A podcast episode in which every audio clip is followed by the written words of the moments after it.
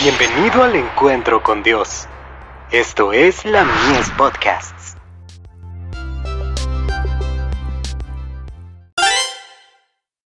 Hijos e hijas de Dios. La ley escrita en el corazón. Pero este es el pacto que haré con la casa de Israel, después de aquellos días, dice Jehová, daré mi ley en su mente, y la escribiré en su corazón, y yo seré a ellos por Dios, y ellos me serán por pueblo. Porque perdonaré la maldad de ellos, y no me acordaré más de su pecado. Jeremías 31, versos 33 y 34.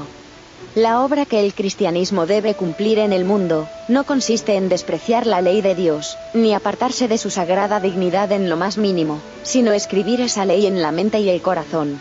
Cuando la ley de Dios se implanta de ese modo en el alma del creyente, éste se acerca a la vida eterna por los méritos de Jesús.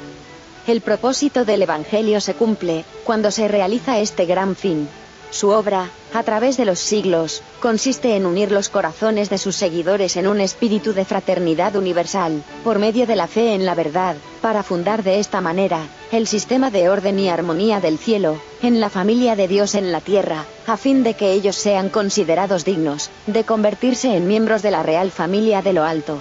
Dios, en su sabiduría y misericordia, prueba a los hombres y las mujeres aquí, para ver si obedecerán su voz y respetarán su ley, o si se rebelarán como Satanás.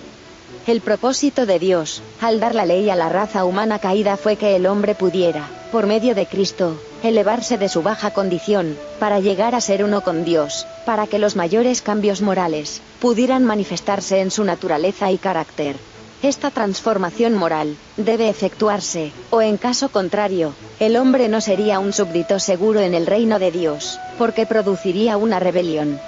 De Review Angeral. 21 de julio de 1891.